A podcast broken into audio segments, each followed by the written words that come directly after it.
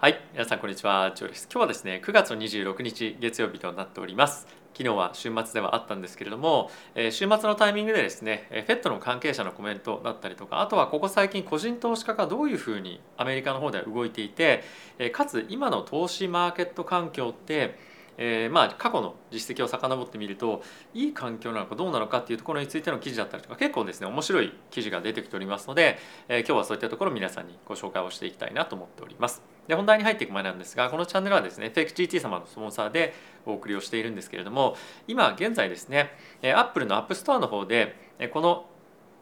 FXGT を使うための MT5 というですねアプリがあるんですがそれがちょっと一時えーとあのダウンロードできなくなっているそうなので、えーもしですねお使いの方まだダウンロードしないよダウンロードしたいよという方についてはウェブ版の方ですね、まあ、あのパソコンで使える方のものをえダウンロードしていただけるといいんじゃないかなと思っております。はい、で、えー本題の方に入っていきたいと思うんですがまずはこちらですねえーアトランタ連銀の総裁ボスティック総裁という方がいらっしゃるんですがえーこの方がですね昨日えー週末のタイミングでえーコメントをしていましたと。で一応ですねこの記事のタイトルにも見ていただければ分かる通りなんですが一応ですね今後利上げを行っていく物価が上昇していくに従ってまずはですね雇用が失われますよというふうには言ってはいるんですけれどもただしこの2%のインフレをまあ抑え込むにあたりましてえエコノミーをですねまあキリングという言葉を使っているんですがまあ、ものすごく大きなハードランディングですとか、まあ、その強烈に経済を痛めつけるようなことは必要ない必要ないんじゃないかっていうふうにまあコメントをしていますと。で一応ですね週末のタイミングでは株式マーケット空いていないので仮想通貨のマーケットがどういうふうに動いていたかっていうのをちょっと見ていたんですけれども、まあ、ほぼ動いてないというか、まあ、無風でしたね動いてなかったですただし、えーとこのタイトルにはちょっとあるんですけれども一応その他にはどういったコメントがあったかっていうのがですね、まあ、ツイッターの方にもあるんですがちょっと僕が気になったのは、まあ、一応ですね今の状況はインフレーションはですね too high だと、まあ、高すぎるっていうふうに実際に言っていてえ他にはですね我々としては、まあ、これ FED ってことですねはこのインフレを抑え込むために、まあ、全てのことをしなきゃいけないということも、まあ、実際に言ってるんですよね。なのでこれはえーどんどんどんどん金利を上げていくってことをやめるっていうことではなくて上げたとしてもそんなにマーケットにダメージはないんじゃないかということを言ってるというような内容になってるので、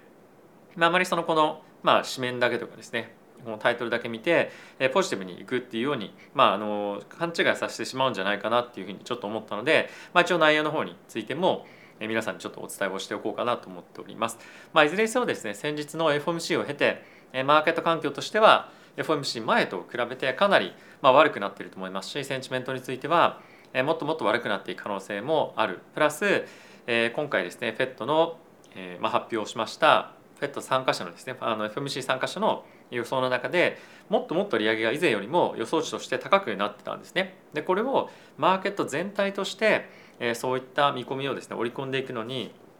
まあ、あと、まあ、少なくとも数日はまだかかるんじゃないかなと思いますし、まあ、そんなに大きく反発するタイミングっていうものが、まあ、あったとしてもそれが本当に買い相場に向かっていくっていうことではないと思うので、えー引き続きですね下落トレンドもしくはまあ少なくともレンジっていう相場が続いていくんではないかなというふうに。はい、続いて見ていきたいのはこちらの記事なんですけれどもこちらはですね個人投資家が今どういうふうにマーケットで動いているのかっていうことをですね、まあ、少し記載がされている記事になっているんですが、まあ、一応下の方にいくいくとですねあのまあ記事というかあの、まあ、文字だけなのでそんなにまあ面白い内容では正直ないのかもしれないんですけれどもまずはですね今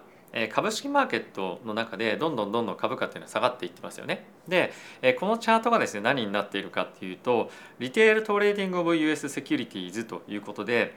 これがですねまあ、大体今の取引の水準として、まあ、そんなに今取引ボリュームとしては多くはないですよというのが、まあ、これでも分かると思うんですが一つやっぱり注目をしていただきたいのが、ここですね大きくドーンと上がっているタイミングっていうのが何回かポンポンポンとあると思うんですけれどもこれがどういうタイミングで過去に上がっていたかっていうのが一つ面白いポイントなんですよね。でこれ皆さんどういったタイミングで上がっていると思いますでしょうか？これちょっと考えていただきたいんですけれどもこれの同様の動きと皆さんがしているっていうことを言っているんではなくて結構ですねアメリカの方の人たちっていうのはまあ結構この傾向にあると。で日本人もそうかもしれないんですけれども特にアメリカ人の方はこういった傾向が強いらしいんですけれどもこれなんと大きくボンって跳ね上がるタイミングっていうのはバマーケットが暴落もしくはドーンと1日で下がるタイミングなんですよ。つまり個人投資家についてはディップバイングをする傾向にあるというのが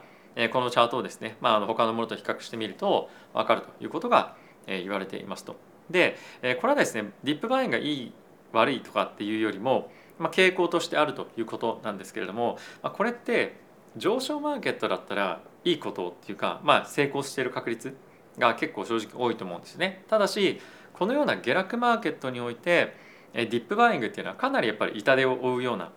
状況に、まあ、今もそうだと思うんですけれどもやることが非常に多いんじゃないかなと思うんですよね。でじゃあその下落マーケット上昇マーケットを何をもって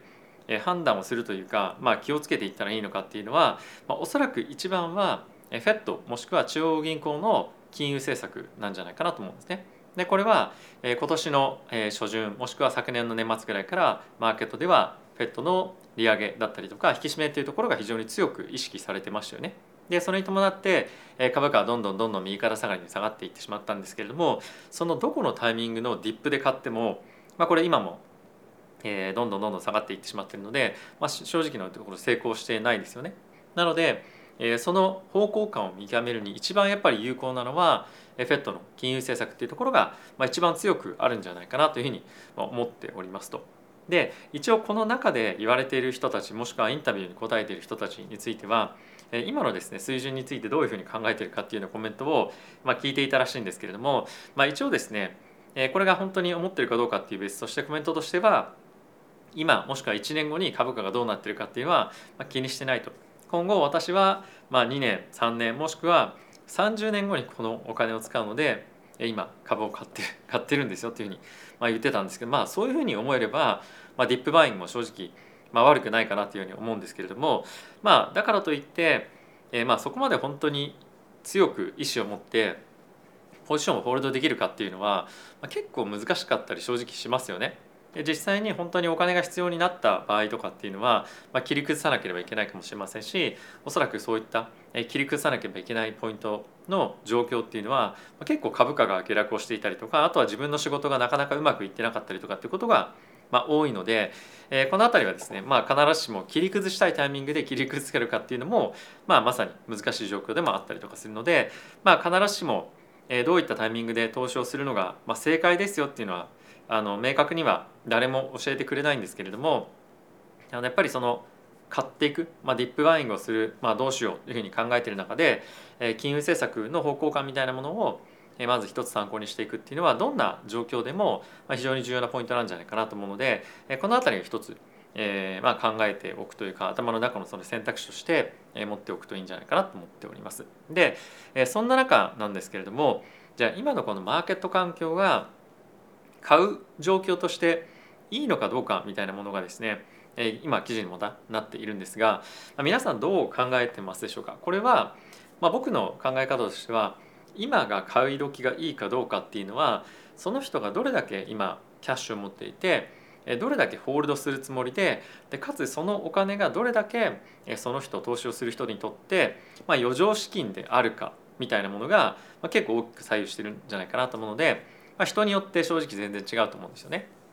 で僕としてはおそらく株式マーケットのボトムは、まあ、来年になるんじゃないかなというふうに思っているので今からですね仕込んでいくっていうのは、まあ、正直別に悪くはないと思っていてちょっと最近考えててどうしようかなというふうに思ってるのは今自分が手元にあるキャッシュっていうのを2年間分大体24ヶ月分に分けて毎月毎月買っていくっていうのをどっかのタイミングでスタートさせてもいいのかなというふうには思っているんですね。でそれはじゃあ今すぐスタートさせるとかっていうよりももう少し来年の FED の、えー、まあ見通しだったりとか今の考え方っていうのが、え、見えてきたタイミングで、え、考えてもいいかなと思いましてある程度、まあ、その物価上昇の底打ち感みたいなものが、まあ、近く来るんじゃないかなっていうふうに何かしらのサインを持ってえ出てくるようであれば、まあ、る程度、ま、下がりながらかもしれませんけれども、ま、買っていくっていうのもありかなと。で逆にその上がっていく上昇のタイミングで、えまあ、急いで買っていくっていうよりも、まあ、その後も何が正直あるか分からないので、まあ、その後もコンスタントに積み上げていくみたいなものを、まあ、2年間ぐらいにわたってできるようであれば、まあ、僕は買っても悪くないタイミングかもしれないなぐらいな感じで持っていると。まあ、これあの買うか買わないかっていうのはまだ全然決めてないですし今すぐ正直やろうというふうに思ってないんですけれどもじゃあこれをですね判断する上でいろんなやっぱり指標があると思うんですが一つはやっぱりマクロ環境の現状況ということですよね。でプラスそれに加えてもう一つはですねこれまあ僕はあまり使わないんですけれどもテクニカルも使う人っていうのはいるかと思います。でもう一個面白いポイントとしてよく、まあ、プロの方もしくはまあマーケットで使う方がいるのはバリエーションなんですよね。で今はですねマーケット全体として考えてみると、まあ、この記事にもあるんですけれども大体ですね PER というふうに言われる指標を使うと S&P がですね16倍だったかなぐらいになっていますと。で過去のですね平均水準を見てみると大体16倍17倍ぐらいだったかなと思うんですよね。っていうのは、えー、まあ平均ぐらいですと。でかつ今のマーケット環境を見てみると、えー、ものすごく今金利が高いですよね。でかつ高いに加えて今後リセッションが来るかもしれませんよねと。でそういうふうに言っている状況の中で過去とまあ見合ったというかです、ね、過去の平均水準ぐらいをまあ見ているとそれって意外と高いんじゃないっていうふうに思う方も、まあ、いらっしゃるんじゃないかなと正直思うんですね。ありました。ここですね、えー、大体16倍ぐらいですねというふうにまあ今言われていますと。でじゃあですねこれもう一つ見てみて面白いのがですね今株価が結構高く評価されている銘柄500あの S&P500 の中でどんなものがあるかっていうとアップルですとかマイクロソフトアルファベットアマゾンテスラだったりするんですよ。いわゆる、まあ、超有料銘柄というか人気銘柄ですよねでプラスやっぱアップルとかに関しては非常に株価まあ大崩れはしていないのでそういった銘柄が全体のバリエーションの底上げになっているというかなってしまっているっていうのも一つあるかと思いますと。でじゃあそこを除いた場合、えー、時価総額が多いものを過重平均してどれぐらいになるかっていうと、まあ、14倍ぐらいなんですよ。で、えー、確かなんですけれども、え、このリセッションぐらいのタイミングの、え、PER の大体水準値っていうのが13倍から14倍ぐらいだったと思うんですね13が15ぐらいかなだったと思うので比較的安くなってきてるっていうのがこの数値を見てきても分かると思いますしあとはこの大きい時価総額が大きいものに対して荷重を置いて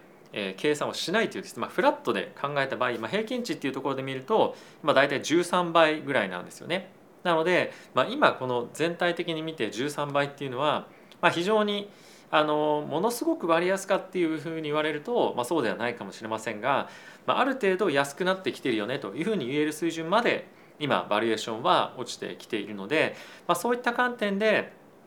しばらく長期的に保有をするよという方は、まあ、悪くない水準にまで落ちてきているというふうにも、まあ、この観点からは言えるんじゃないかなと思います。なのでバリエーション的には今こういう状況です。でマクロ的にはまだこういう状況です。でこの両方を見た時にマクロってまだまだ悪くなる可能性があるかもしれないっていうような状況ですよね。まあ、非常に不安定で先行き不透明なので、えー、まあマクロっていう観点ではまだ買えませんと。じゃあバリエーションという観点でどうかっていうと、え、今後ですねまだまだ、え、この企業の今年そして来年の業績見通しについては引き下げられる可能性がまあ十分にあるというような今環境にあると思いますと。プラスこれに加えて全体的なマクロ経済に対しても今非常に多くのえー、まあ起業家たちがですねこのマクロ環境が全体的に弱くなってくることもあってリストラをしたりですとか業績見通しの引き上げをまあ示唆しているというような感情もあるので、まあ、この両方の観点で見てみてもまだまだ非常に不安定じゃない不安なんじゃないかなというふうに思うので、まあ、今やっぱり買いなのか売りなのかもしくはホールドなのかって言われた場合、まあ、何もしないのかかな？言われた場合、まあ、何もしないというところが、まあ、一番の選択肢にはなるんじゃないかなというふうに、まあ、正直僕は思っております。で、まあ、今持っているものをどうするかっていうふうに考えた時は何を持ってるかっていうところにも、まあ、寄ってくるので一概には正直言えないと思うんですけれども今持っている銘柄についても、えー、まあ少なからずまだ下落する余地っていうのはあると思いますし、まあ、ある程度そういったところについて、えー、自分なりのその覚悟みたいなものが、まあ、できていなければま結構その精神的にも厳しい環境がしばらくは続くんじゃないかなと思うので、まあ、その辺りはどういうふうに投資と向き合うかっていうところも、えー、まあそれぞれあると思うので、まあ、そういったところを考えながらえどうするかっていうのはえ皆さんで決断をしていただきたいなというふうに思っております。でちなみに僕はですね今のポートフォリオは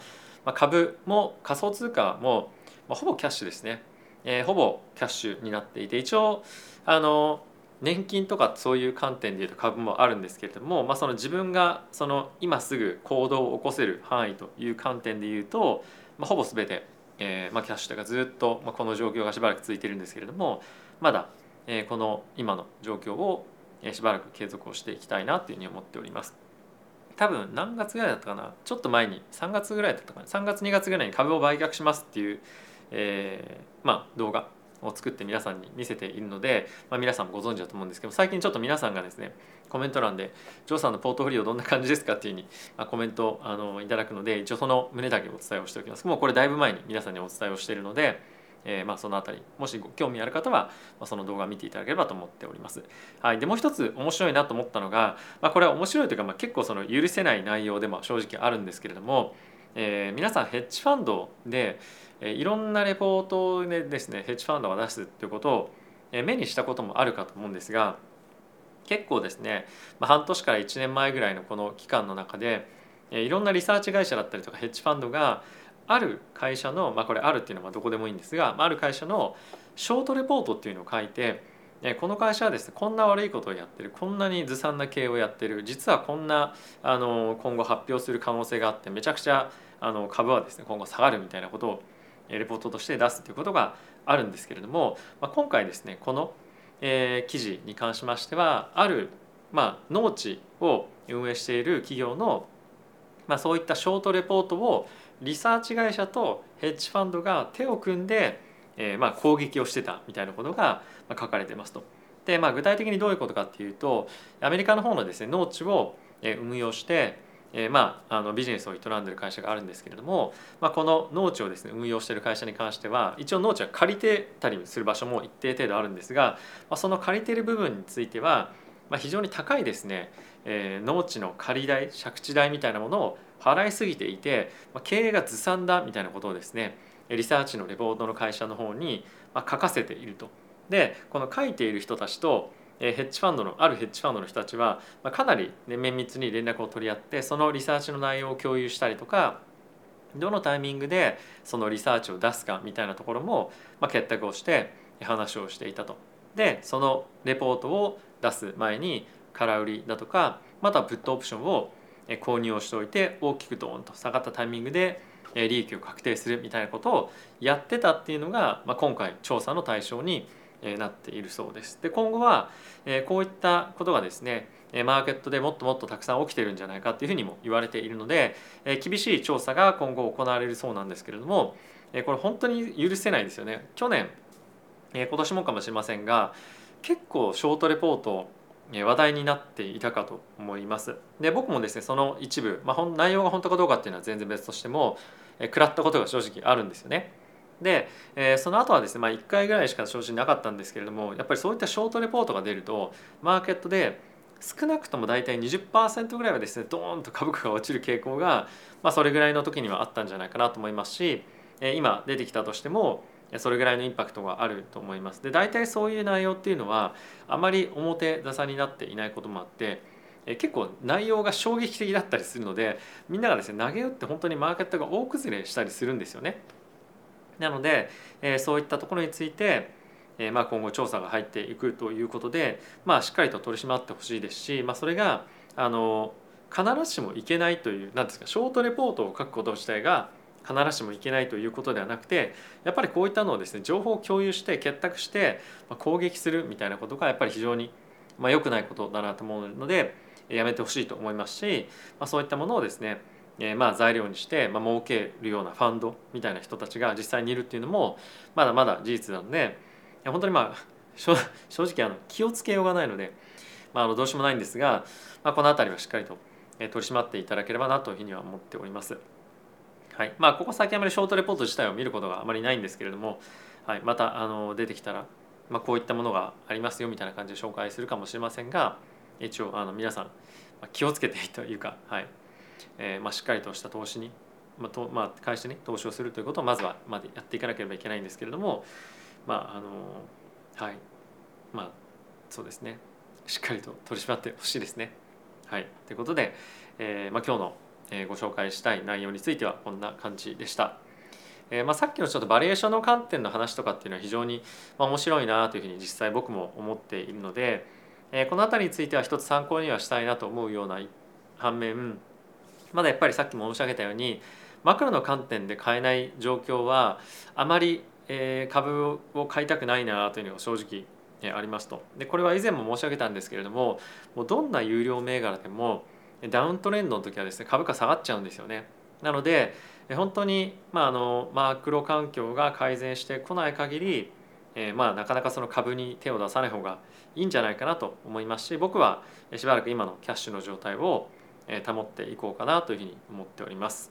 あとはですねあの買っていくスパンっていうのは結構僕の中で重要だなと思っていてじゃあ今が安いからもしくはまあまだまだ下がっていくかもしれないからずっと上がっていくまで待つかっていうと上がっていくまで待つっていうのも僕は全然もう本当に全然いいと思いますと。えー、ただし、えー、もっともっと手前のタイミングで仕込みたいとかっていうのも人によってはあると思うんですよね。である程度資金に余裕があればそういった方向感で考えてもいいと思うんですが本当にもう来年のこのぐらいのタイミングで